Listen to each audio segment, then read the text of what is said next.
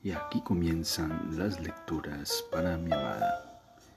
Bienvenida a este espacio donde haremos una lectura de la escritora brasileña Clarice Lispector.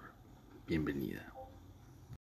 Seguimos con la lectura de Cerca del corazón salvaje de la escritora brasileña Clarice Lispector. En el fondo de todo, deseaba para sí la pequeña familia. Sonrió ligeramente oyendo hablar a Octavio sobre algo que no sabía ni cómo había empezado. Desde que el feto había empezado a formarse dentro de ella, había perdido algunos caminos y había ganado otros. Y ahora se atrevía a hablar en el curso de ciertos pensamientos. Le parecía que hasta entonces había vivido mintiendo. Sus movimientos eran más libres y distanciados del cuerpo, como si hubiera ahora más espacio en el mundo para su ser. Habría que cuidar del niño y de Octavio, ahora que se acomodó mejor en el sillón. El bordado se le cayó al suelo, cerró un poco los ojos, su vientre crecía, tenso, brillante abandonó su cuerpo a aquel apreciable bienestar. A menudo ahora la dominaba una cierta pereza.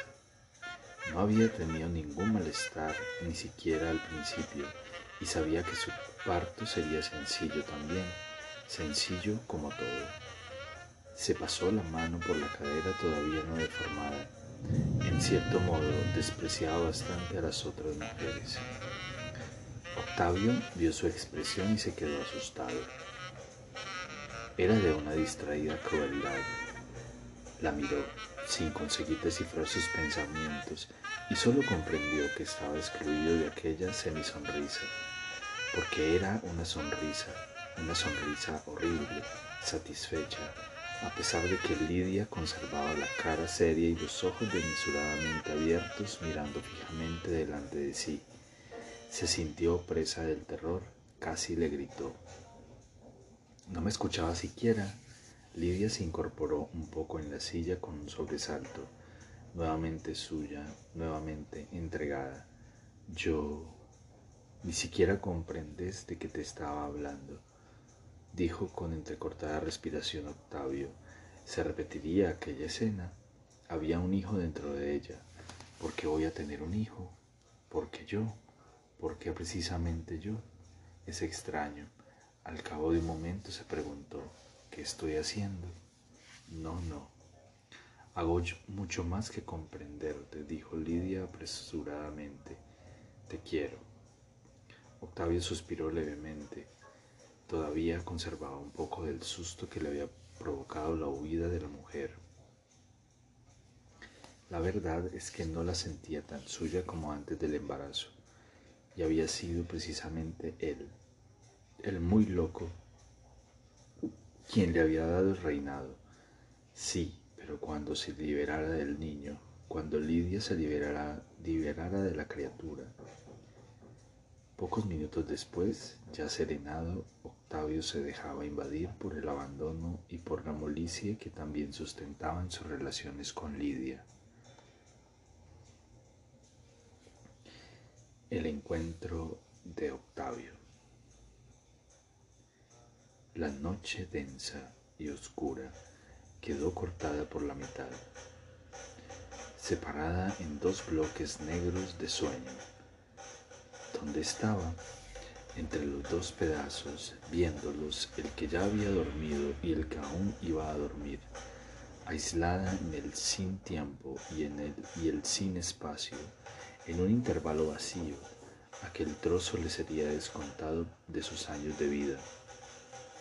El techo y las paredes se unían sin aristas, callados, de brazos cruzados, y ella estaba dentro de un capullo. Juana miraba sin pensar, sin emoción, una cosa mirando hacia otra cosa. Al cabo de unos momentos, al hacer un movimiento con la pierna, le nació lejanamente la conciencia mezclada con un gusto de sueño en la boca, dilatándose luego por todo el cuerpo, La luz de la luna empalidecía el cuarto y la cama. Un momento, otro momento, otro momento, otro momento, otro momento. De repente, como un pequeño rayo, algo se encendió dentro de ella. Dijo rápidamente, sin mover un solo músculo del rostro, mira a tu lado. Continuó mirando el techo, aparentemente sin conexión siquiera, pero con el corazón latiendo asustado. Mira a tu lado. Adivinaba que terminaría mirando vagamente. Sabía lo que había a su lado, pero actuaba como si no pretendiera mirar, como si ignorara el resto de la cama. Mira a tu lado. Entonces vencida ante una multitud de caras asistiendo a una escena, más allá del escenario, volvió lentamente la cabeza sobre la almohada y se quedó mirando. Allí estaba un hombre. Comprendió que aquello era exactamente lo que esperaba. Con el pecho desnudo, los brazos abiertos, crucificado, volvió la cabeza a la misma posición de antes. Bien, ya miré, Luego, inmediatamente enderezó el cuerpo y apoyada sobre el codo se lo quedó mirando, tal vez sin curiosidad, pero exigente, esperando una respuesta, o mirando a aquellas caras impasibles que estaban esperando aquel gesto. Allí estaba un hombre. ¿Quién era? La pregunta nació leve, perdida, zarandeada como una pobre hoja por las horas oscuras pero antes de que Juana pudiera olvidarla por completo, creció en importancia. Se presentó como nueva y urgente, con la voz abatiéndose sobre ella. ¿Quién era? Se impacientó, cansada de la insistencia de la multitud de rostros que, en lugar de asistir al juego, ahora exigían, ahora exigían. ¿Quién era? Un hombre un macho, respondió. Pero su hombre, aquel extraño, le miró la cara, una cara cansada de niño durmiendo, con los labios entreabiertos, las pupilas bajo los grandes párpados caídos, vueltas hacia adentro, muertas. Le tocó levemente en el hombro y antes incluso de recibir alguna reacción retrocedió rápidamente asustada. Se detuvo un momento sintiendo su corazón resonante en su pecho. Se arregló el camisón, dándose tiempo para retroceder si quisiera, pero continuó. Acercó su brazo claro al brazo desnudo de aquel ser y aunque ya preveía el pensamiento que iba a seguir, se estremeció impresionada por la diferencia violenta de color, tan firme y audaz como un grito. Había dos cuerpos limitados sobre la cama, y esta vez no podía quejarse de ir consciente de la tragedia. El pensamiento se impuso sin que ella lo hubiera buscado. ¿Y si él de repente se despertara y la sorprendiese inclinada sobre él? Si de repente abriera los ojos, se iban a encontrar de frente con los suyos. Las dos luces se cruzarían con las otras dos. Se retiró rápidamente, se encogió dentro de sí misma, llena de miedo, de aquel temor inconfesado de las antiguas noches sin lluvia, en la oscuridad sin sueño. ¿Cuántas veces tendré que vivir las mismas cosas en situaciones diversas? Imaginó aquellos ojos como dos placas de cobre, brillando sin expresión. ¿Qué voz podría salir de aquella garganta adormecida? sonidos como gruesas saetas que se irían a clavar en los muebles, en las paredes y en ella misma suavemente, y todos, de brazos cruzados, mirar traspasando el espacio lejano, implacablemente. Las campanadas del reloj solo terminan cuando terminan, nada se puede hacer, a no ser aplastarlo con una piedra. Y después del ruido de vidrios y muelles quebrados, el silencio derramándose desde dentro como sangre. ¿Por qué no matar al hombre? Locura, aquel pensamiento era deliberado. Le miró, ¿Miedo de qué? Aquello, como el apretar un botón, bastaría con tocarlo. Empezase a funcionar ruidosamente, mecánicamente, llenando la habitación de movimientos y sonidos, viviendo. Tuvo miedo del propio miedo que le dejaba aislada. Miró de lejos desde lo alto de la lámpara apagada. Se vio a sí misma, perdida y minúscula, cubierta de luna, junto al hombre que podía vivir en cualquier momento. Y súbitamente, traidoramente, tuvo un miedo real, tan vivo como las cosas vivas. Tuvo miedo del desconocido que había en aquel animal que era suyo, en aquel hombre que solo ella había sabido amar. Miedo en el cuerpo, miedo en la sangre. Tal vez él la estrangulara o la asesinase. ¿Por qué no? Se asustó. La audacia con que su propio pensamiento avanzaba, guiándola como una lucecita móvil y trémula a través de la oscuridad. ¿A dónde iba? ¿Y por qué Octavio no iba a estrangularla? ¿No estaban solos acaso?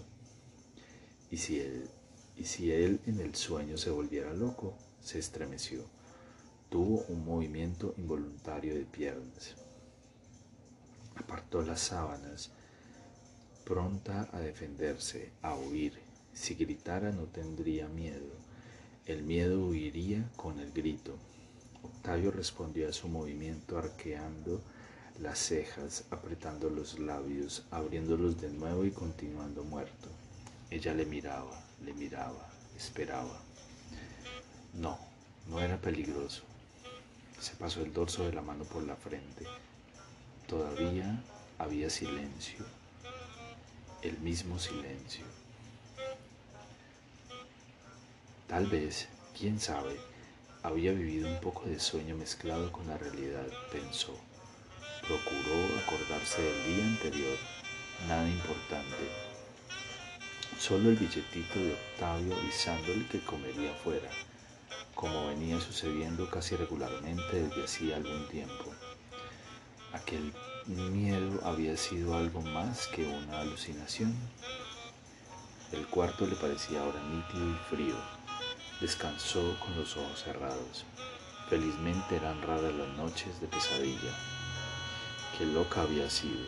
Acercó la mano, intentó tocarle, dejó la palma de su mano tendida sobre su pecho, al principio de una manera leve, casi vacilante. Después, venciéndose a sí misma poco a poco, la abandonó completamente sobre aquel largo campo cubierto de una ligera vegetación. Tenía los ojos abiertos sin ver, con toda la atención vuelta hacia sí misma y hacia lo que sentía. Crujió un mueble. Las sombras se hicieron más fuertes en el armario.